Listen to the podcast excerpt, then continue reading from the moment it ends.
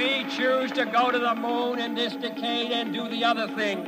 Not because they are easy, but because they are hard. Si l'ensemble de l'univers est strictement déterminé par les lois de la nature, l'avenir est dicté par ce qui s'est produit précédemment. The United States will withdraw from the Paris Climate Accord. Les plantes de la Terre sont vertes uniquement parce que notre soleil est vert. Getting to Mars will be risky, dangerous. Est-ce qu'on peut continuer à manger autant de viande tout en protégeant la planète? There is life on Mars. Climate change is real. It's happening.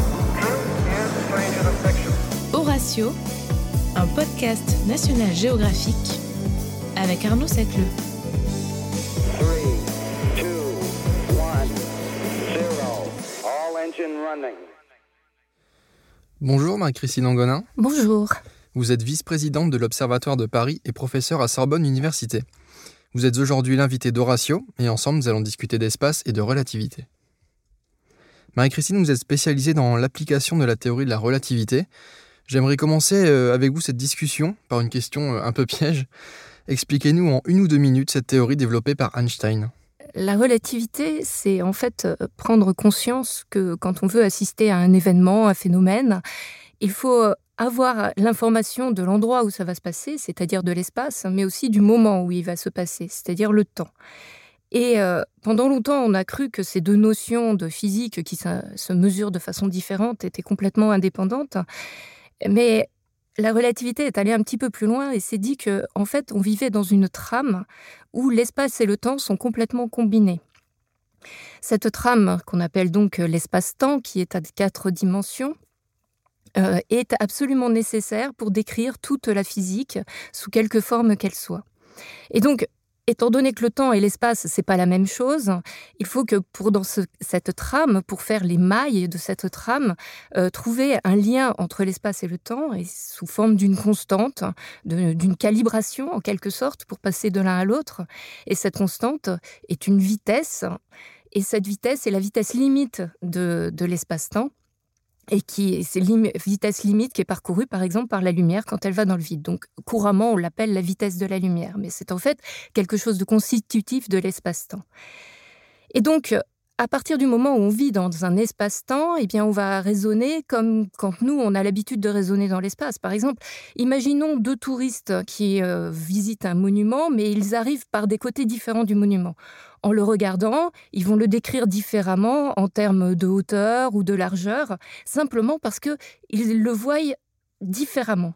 Eh bien, la relativité va plus loin et dit, eh bien, dans ces cas-là, ils le voient différemment dans le temps, mais aussi dans l'espace. C'est-à-dire que deux observateurs, en fonction du référentiel où ils se trouvent, vont décrire un, même événement, un même phénomène physique de façon différente en termes d'espace et de temps.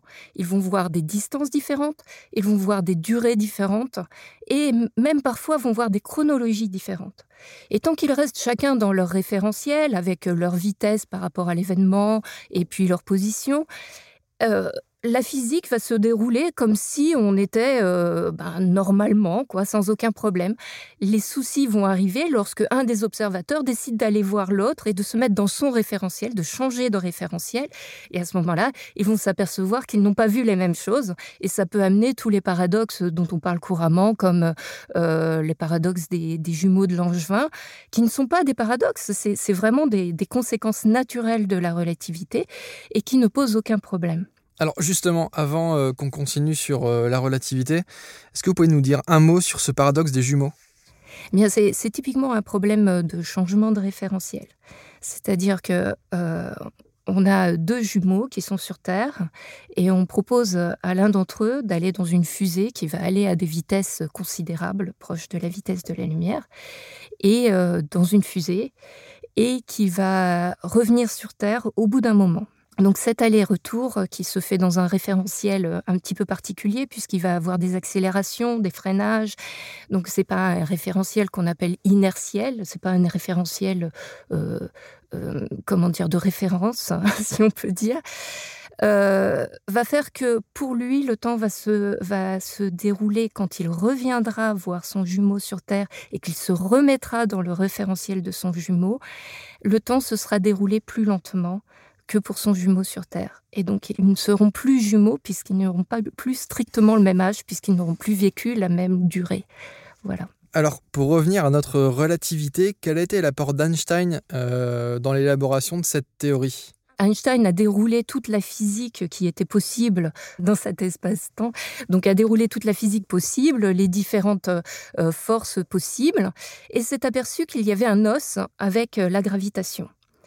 Pourquoi il y a un os? Bien Parce que depuis Galilée, on sait que tous les objets, par exemple sur Terre, tombent de la même manière, ont le même mouvement en tombant sur Terre, quelle que soit leur masse. Et donc, ça, c'est complètement incompréhensible, ça n'existe pas avec d'autres forces de la physique. Donc si la, gravité était une force, eh bien, elle pose un problème philosophique certain. Pourquoi le mouvement des objets dans la gravitation devraient être le même, quelle que soit leur masse, ce qui est quand même euh, la, qualité principale qui explique euh, ce que c'est que la gravitation. Et donc euh, Einstein, et là c'est la relativité générale, a mis dix ans à, réaliser qu'en fait ça signifie que si tous les objets se promènent de la même façon, ça signifie que la gravitation c'est en fait un problème d'espace-temps et non pas une force comme les autres. Alors on vient de définir ensemble la relativité générale, mais en quoi elle se différencie de la relativité restreinte? Mais la relativité restreinte, c'est vraiment la philosophie qui dit que euh, la trame dans laquelle nous vivons euh, est portée euh, par une constante qui est la vitesse de la lumière et qui cette constante couple l'espace et le temps et qu'on ne peut pas les dissocier. C'est vraiment ensemble. vraiment. Oui, oui. Alors, quelles sont les, les applications pratiques de cette relativité? C'est une théorie au final très abstraite. Concrètement, en quoi a-t-elle changé notre quotidien? Il est clair que les effets relativistes sont en général euh, très faibles. Ils sont toujours présents, mais ils sont tellement faibles qu'on ne les voit pas, qu'on ne les perçoit pas. Et c'est pas pour rien qu'il y a eu 250 ans entre la, loi de Newton et euh, l'idée de la, enfin plus de 250 ans entre la loi de Newton et l'idée de, la modifier avec euh, la, la, relativité générale. Il faut, il faut se dire que la relativité est arrivée pour des raisons tout à fait pratiques. En fait, euh, Einstein était dans un bureau des brevets. Euh, Henri Poincaré, qui est aussi un fondateur de la relativité, était à l'Observatoire de Paris euh, et se posait des questions sur comment faire de la cartographie. De même, Einstein, dans le bureau des brevets, se posait des questions très concrètes qui étaient parce qu'à l'époque, c'était on, était en plein essor des communications. Il y avait un essor des trains, du, chemin de fer. Il y avait l'essor euh, de la communication par télégraphe. Le, téléphone apparaissait. Euh, les communications euh, par voie hertzienne étaient en train de se développer. Et donc, clairement, on n'était plus du tout à une période où, avec la diligence, pour aller d'une ville à l'autre, on mettait une demi-journée et où on n'était pas à un quart d'heure près pour se mettre d'accord sur l'heure qu'il était. Là, on avait des trains, on avait des, téléphones. Si on voulait s'appeler, si on voulait prendre le train, il fallait que toutes les horloges d'un pays ou voire d'un continent euh, soient, correspondent les unes les autres, soient synchronisées. Donc Einstein s'est posé la question, mais comment fait-on? Comment fait-on concrètement pour être sûr que des horloges, qui en plus étaient des horloges mécaniques, pas forcément d'une précision fantastique, puissent être euh, de synchroniser suffisamment pour pouvoir permettre ce genre de communication. Et donc, euh, il est arrivé très vite à la conclusion euh, qu'il fallait communiquer avec euh, les ondes électromagnétiques, c'est-à-dire la lumière, ou les ondes hertziennes, qui sont une forme de lumière qu'on ne voit pas. Et, cette lumière va à la vitesse de la lumière. Donc, tous les éléments étaient là, le temps et la vitesse de la lumière, Comment résoudre le problème de communication à grande distance en faisant donc des changements de référentiel Tous les éléments étaient là, il fallait le génie d'Einstein pour euh, avoir une vision globale, un recul suffisant pour euh, mettre tout ça en musique et que cela fonctionne. Donc, pour nous, maintenant, euh, qu'est-ce qui concrètement euh, fait que la relativité euh, vit, on, la vit au quotidien? Eh bien, c'est exactement les mêmes problématiques. C'est-à-dire que nos réseaux de communication se basent sur un réseau d'horloges atomiques ultra précises et que ces horloges atomiques, pour pouvoir se synchroniser, pour pouvoir dialoguer, vérifier que le, le temps est bien défini, le temps atomique international, a ont besoin de prendre en compte les effets relativistes. Alors ça, c'est un effet euh, ténu euh, que, l'on ne voit pas au quotidien, mais l'effet le plus flagrant, c'est évidemment comme pour Henri Campoincaré, les histoires de, cartographie, c'est le positionnement par satellite, le fameux GPS Galiléo pour les Européens. Donc ça, le GPS ne peut fonctionner que si on fait des... Il s'agit de communiquer avec des satellites qui sont autour de la Terre avec des vitesses assez importantes. Et il ne peut fonctionner que si on prend en compte les effets relativistes. Pour vous donner un exemple, euh, si on, utilisait un, GPS pendant une journée complète, par exemple, on traverse l'Europe, on fait 3000 km en voiture, ça prend 24 heures à vue de nez, hein, d'accord? Eh bien, si notre GPS ne prenait pas en compte les effets relativistes, et là je parle de relativité restreinte comme de relativité générale, sachant que la relativité restreinte même compense en partie la relativité générale, mais c'est la relativité générale qui est la plus importante, euh, eh bien, à ce moment-là, au bout de ces, 3000 km, de cette journée de trajet, on se tromperait de 12 km. 12 km, c'est pas beaucoup dans le, positionnement, mais c'est suffisant pour rater complètement notre objectif. Effectivement. Donc, euh, la, mamie qui attend, elle attendrait encore un petit moment. Donc, euh, on est obligé de le prendre en compte concrètement. Et quand on voit toutes les applications des GPS, c'est-à-dire ça fait fonctionner actuellement toutes les flottes, avions, euh, euh, bateaux, euh, camions, ça sert pour les randonnées, ça sert pour les géosciences, prédire les séismes, mesurer la tectonique des plaques.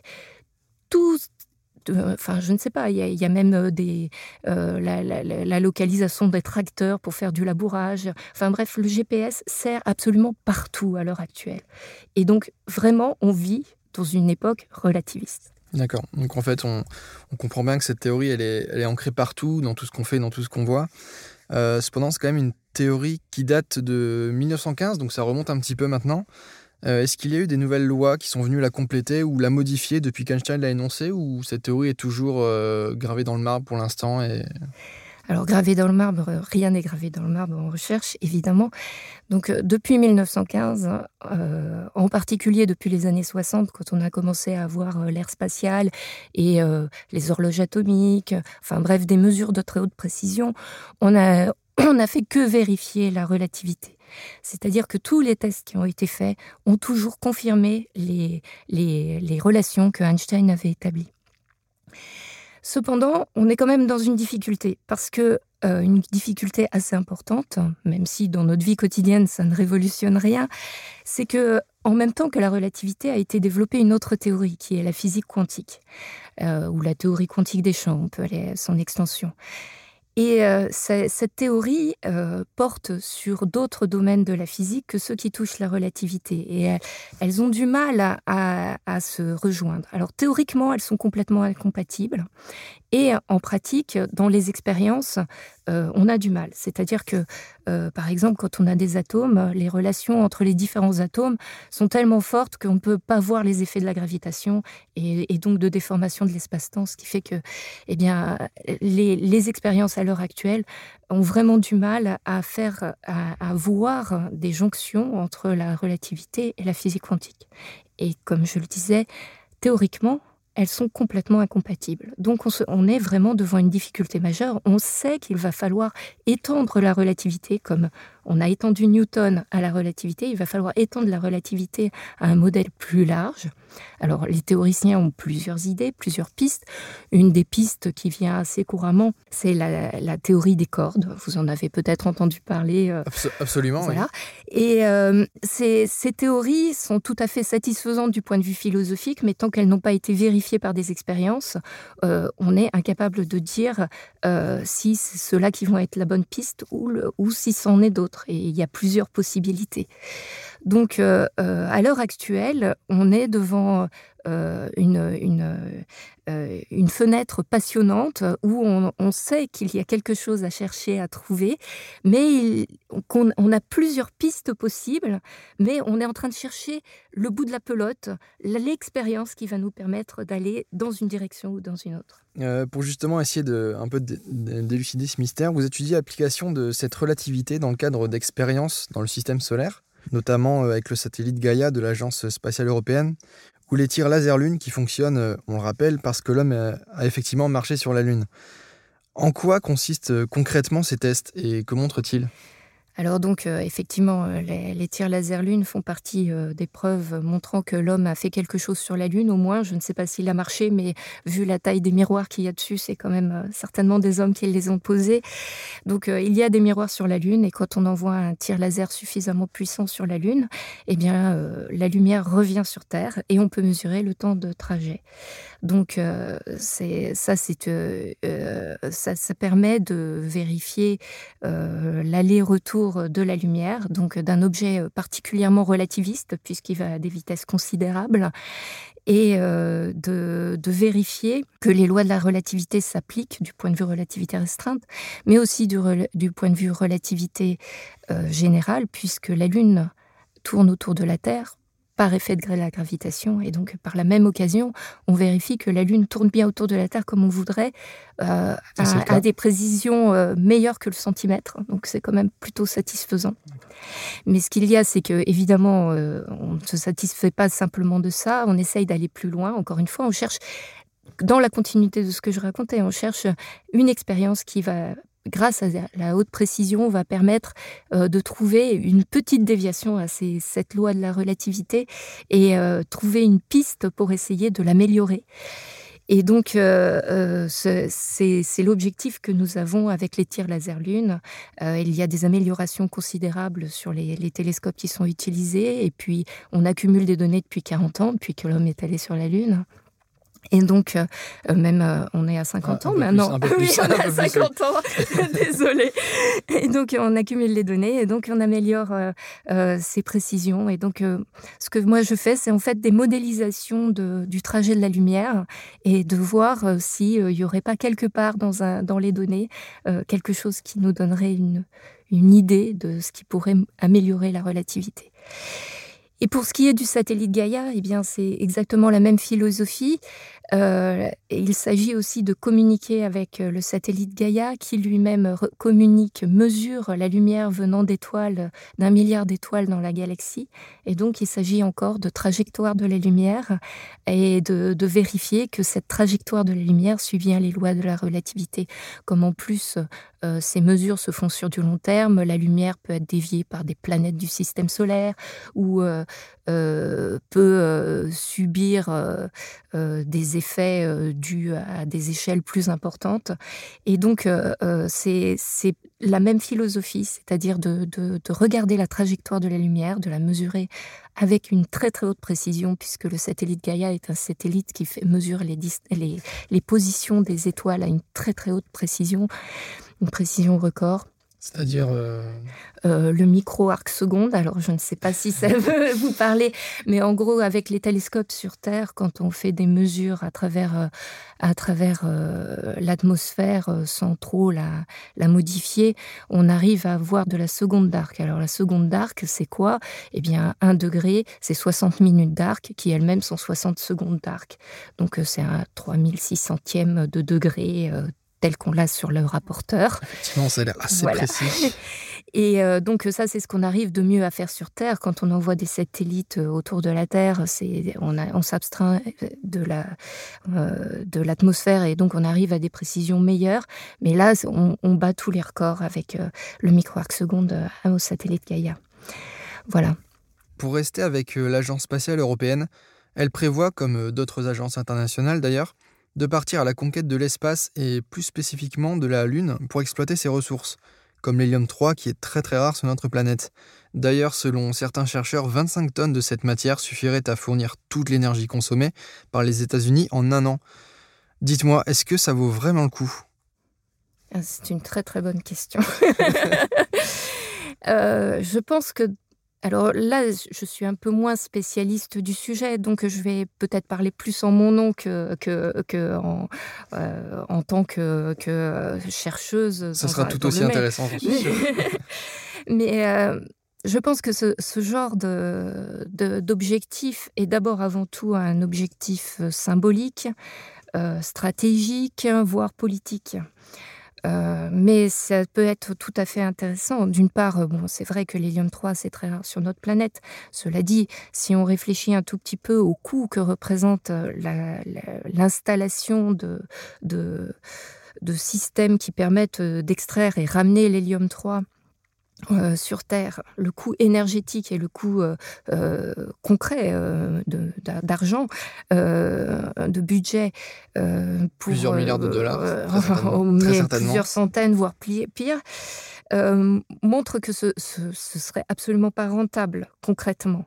Cela dit, derrière ce genre de challenge, en dehors du symbole, il y a des challenges technologiques fabuleux qui ont des retombées énormes, multiples.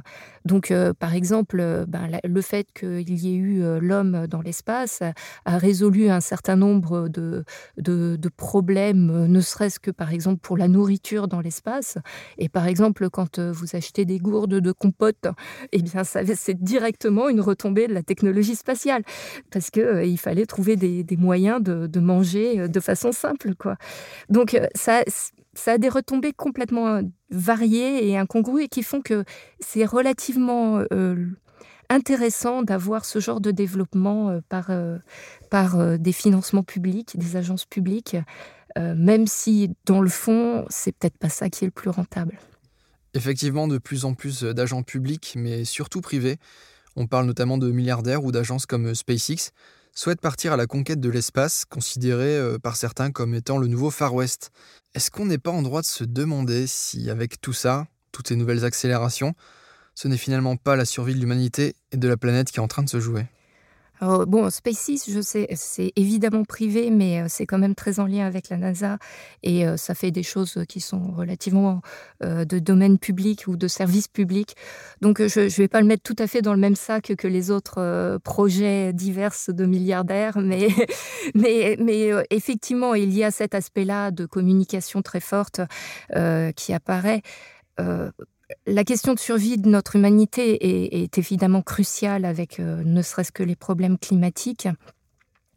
Euh, mais j'en reviens à ce que je disais tout à l'heure, c'est-à-dire une conquête spatiale à l'heure actuelle. On n'est absolument pas prêt à, aller s'installer sur d'autres euh, sur d'autres lieux, même simplement la Lune ou Mars, et encore moins à les terraformer. Et d'autant plus qu'on n'est même pas capable de terraformer correctement notre Terre, puisqu'on est en train de la faire diverger vers d'autres, vers d'autres équilibres, on va dire. Donc, euh, sincèrement, si on voulait euh, euh, se, préoccuper de la survie de l'humanité avec un grand H, il faudrait mettre les moyens sur Terre. Et c'est là qu'on va trouver des solutions peut-être. Enfin, j'espère en tous les cas, moi j'y crois encore. Mais alors que dépenser pour une conquête spatiale, ce serait quoi? Eh bien, Ce serait le rêve habituel d'envoyer un petit groupe de personnes sélectionnées. Alors comment sélectionner Je crains que ce soit uniquement pour leur argent, mais bon. aller représenter l'humanité dans d'autres lieux, ça, ça, demanderait un déploiement de, de toute l'énergie sur Terre et donc de détruire la Terre simplement au profit de ce petit groupe. je ne crois pas que ce soit si intéressant que ça. Merci beaucoup euh, Marie-Christine Angonin d'avoir échangé avec nous dans cet épisode de Ratio. Merci. Merci à tous de nous avoir écoutés. Si cet épisode vous a plu ou pas plu, n'hésitez pas à nous laisser un commentaire sur notre compte SoundCloud. Et si vous souhaitez approfondir ce sujet, rendez-vous sur le site nationalgeographique.fr.